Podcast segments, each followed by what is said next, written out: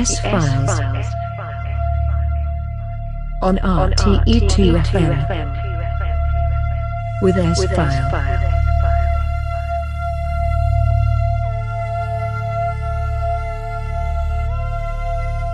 Hello and welcome to the March edition of the S Files with me, S File, here on RTE2 FM. In this month's show, I have some fresh cuts from Robert Hood for you. Truncate is in the program. We have our missing channel. We have our trunk line, Johannes Folk, David Carretta, and much, much more. Two hours of the S File with me, S File, here exclusive on RTE2 FM. Enjoy the music.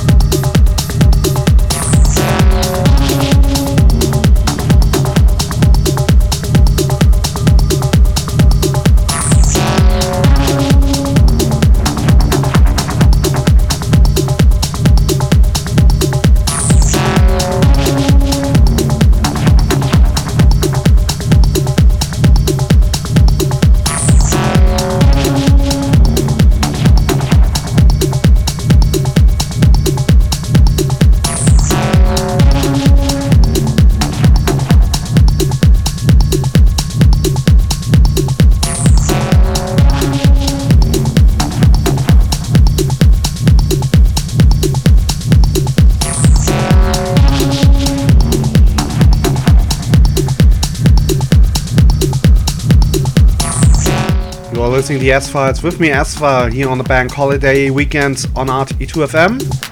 The full track list is available on the RTE website, and next week I will upload the show on SoundCloud and Mixcloud. We're going straight into the second hour, and in the second hour I have for you new music from Mark Flash.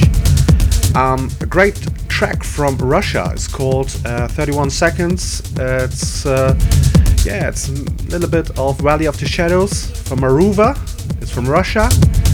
Also, music in the second hour from Paul Woolford, his new single on Positiva. We have um, Truncate again in the second hour. Also, a few electro classic cuts. This is the Files with me, File. Enjoy the music.